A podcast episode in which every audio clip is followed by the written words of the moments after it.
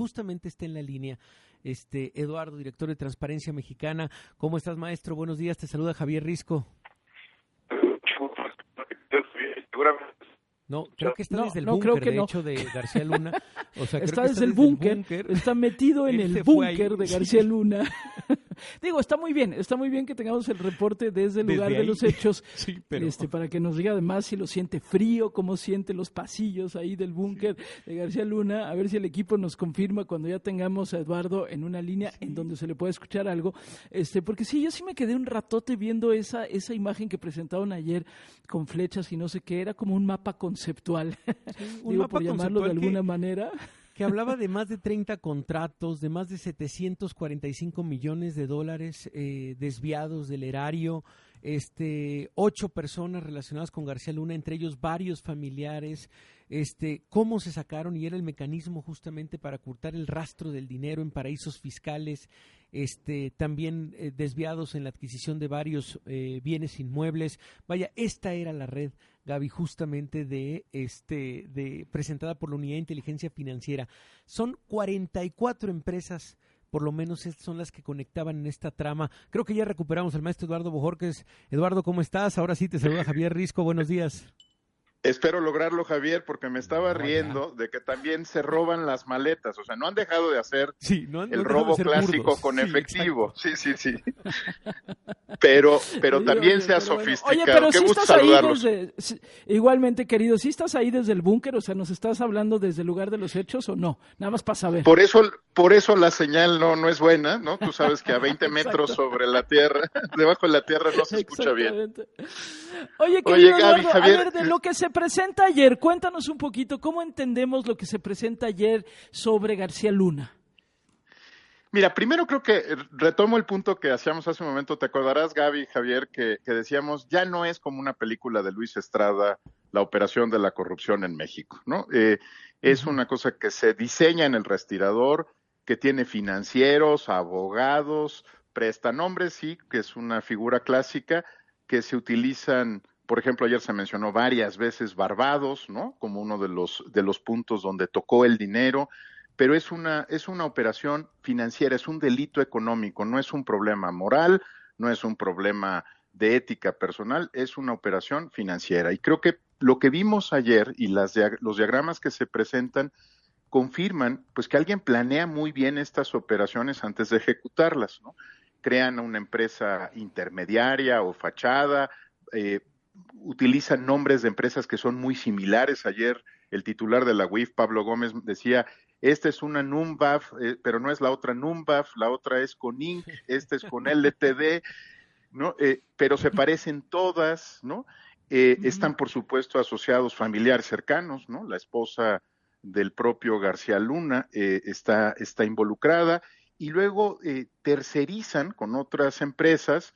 Aparece ahí, por ejemplo, el día de ayer un tal Weinberg, ¿no? que una y otra vez aparece como una empresa, un, socio de una de las empresas que gana contratos. Voy a tratar de hacerlo lo más pedagógico posible, pero lo que vimos ayer son tres cosas.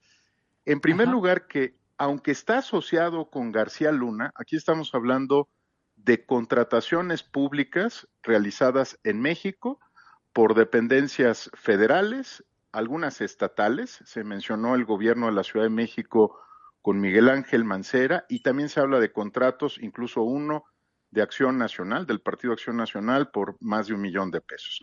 Estamos revisando ahí lo que, lo que, lo que nos presentan son contratos, ¿no? No es eh, aún, eh, no está acreditado que sean todos contratos irregulares o que haya habido un soborno o que haya habido un intercambio para obtener esos contratos, solamente son, son contratos muy sospechosos, que es lo que eh, presentaba el titular de la UIF ayer, diciendo, pues estos contratos fueron por adjudicación directa, cosa Javier que tampoco ha desaparecido, ¿no? En este gobierno, ¿no? Siguen siendo muy altas las adjudicaciones directas, que fueron contratos, eh, pues, ocultos eh, bajo temas de seguridad nacional. Suena también muy parecido a lo que estamos viviendo ahora, ¿no? Con, con los grandes proyectos que conduce la Sedena y estos, estos contratos terminaron eh, mandando el dinero a subsidiarias o a otras personas que sí se conectan con eh, García Luna, con su esposa, y que podrían haberle dado beneficios económicos irregulares. E, esa es la primera parte de lo que ayer nos presentaron, contratos de las autoridades mexicanas.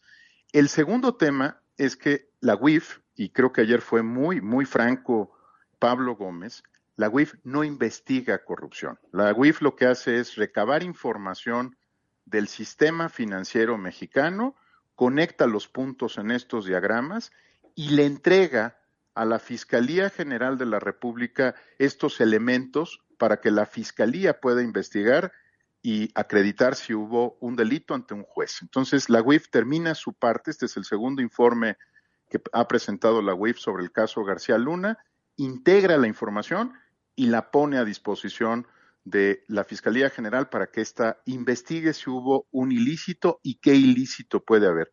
Por todos los puntos por donde pasó el dinero, es posible pues que si haya posible lavado de dinero, que por supuesto estos contratos hayan sido entregados a cambio de, de, sobornos o de tráfico de influencias o de presiones políticas o de chantajes, pero será la Fiscalía quien tenga que probar este tema. Y por último, la tercera cosa que vimos ayer y que creo que es muy importante es que se, se entiende con toda claridad que a García Luna se le ha sentenciado por narcotráfico y crimen organizado en los Estados Unidos pero que incluso la Fiscalía de Nueva York no logró acreditar que las propiedades que ahora está investigando el gobierno de México, que están en Miami, fueran objeto de narcotráfico o crimen organizado.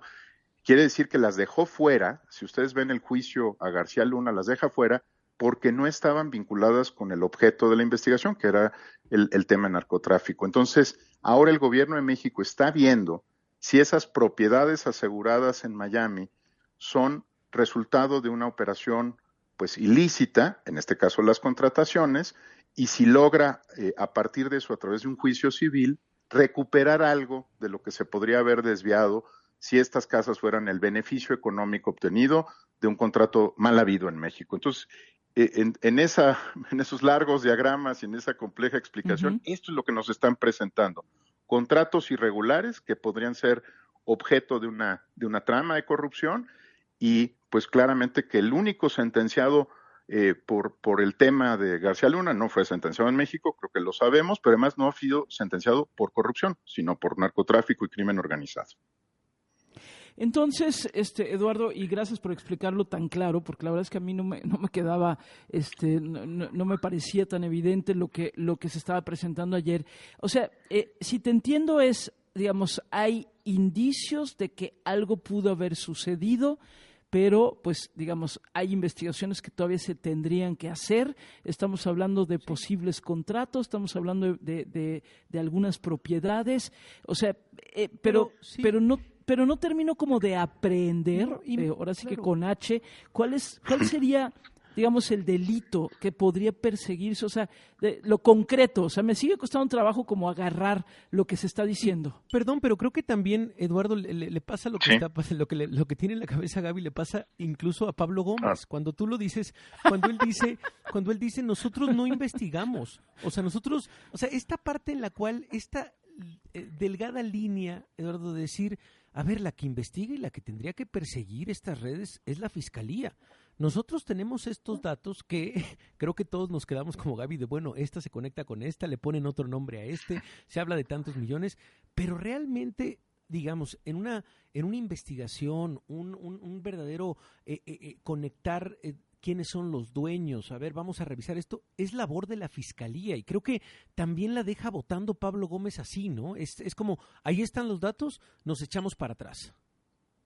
Sí, le toca al fiscal porque eh, efectivamente, Javier Gaby, eh, lo que tiene que probar el Ministerio Público es que se cometió un delito. El delito que ellos determinen al momento de eh, judicializar la carpeta que cometió García Luna, su esposa, los vinculados, los mencionados ayer. Lo que ayer vimos es una red de personas que están conectadas y que tienen relaciones económicas entre ellas, algunas de las cuales se presumen ilegales. El propio Pablo Gómez fue muy cuidadoso cuando menciona al PAN de decir, no podemos saber si ese fue un contrato comercial o fue un contrato eh, vinculado con la red de corrupción. Fue, fue explícito, ¿no? En la rueda de prensa de, de la mañana.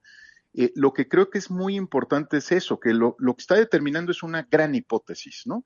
Eh, ¿qué, qué, qué, qué, diferencia importante hay en esta hipótesis respecto a otras que confirma que la corrupción opera en red, que nadie opera solo? Es decir, vean el contraste con el caso de Rosario Robles, por ejemplo, ¿no? Que parecía que ella era la mente maestra detrás de toda la operación, o del propio Emilio Lozoya. Están reconociendo que la corrupción opera en red, que es transeccional y que también involucra nombres de personas cercanas, pues incluso al, propio presidente y a otras, eh, eh, otros grupos políticos en los que él ha militado, ¿no? Varios de los nombres que se presentaron ayer son muy cercanos a ellos, ¿no?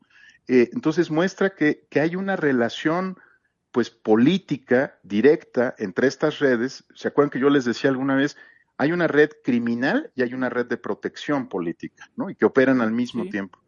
y aquí se están viendo las dos, ¿no? Los nombres son muy impresionantes, ¿no? Corresponden a todos los exenios y todos los partidos políticos. Entonces, creo que el gran cambio es ese, que nos están reconociendo como sociedad que pues nuestra clase política está entreverada por todos lados y que utilizan por un lado el presupuesto, por otro lado eh, la seguridad nacional como pretexto para ocultar los contratos, por el otro lado, eh, pues eh, tecnología que probablemente no necesitaba el Estado mexicano, que se terminó comprando. en fin, creo que, creo que ese es el paso importante, pero todavía va a ser la Fiscalía quien tenga que acreditar que se cometió un delito. Y por los tiempos y la conducta de la propia Fiscalía General de la República en los, en los últimos años, yo no veo probable que ocurra nada antes de que termine el sexenio, la verdad, ¿no? Pues sí, sí, tienes toda la razón y es mucho de lo que nos están comentando también por acá. Entonces, lo que dirías, Eduardo, a ver, eh, sí es un paso importante que estemos visualizando, digamos, la complejidad de la corrupción. El problema es si se queda solamente en eso, en que nos la visualicen, en que nos la pongan enfrente, pero que eso no tenga consecuencias. Y como tú lo has dicho siempre, las consecuencias tendrían que llegar incluso hasta la reparación del daño, pues, ¿no? Pero ahorita estamos, pues, en el paso, ahora sí que Cero. Sí, 0.1, ¿no? Sí, estamos arrancando el, en el turista para usar una referencia de juegos de mi infancia, ¿no? Sí, sí, bueno, pues en fin, así las cosas, pero lo explicaste muy claro. Gracias, querido Eduardo, te mandamos un abrazote. Un abrazo para los dos, eh, Javier, Gaby, qué gusto saludarlos.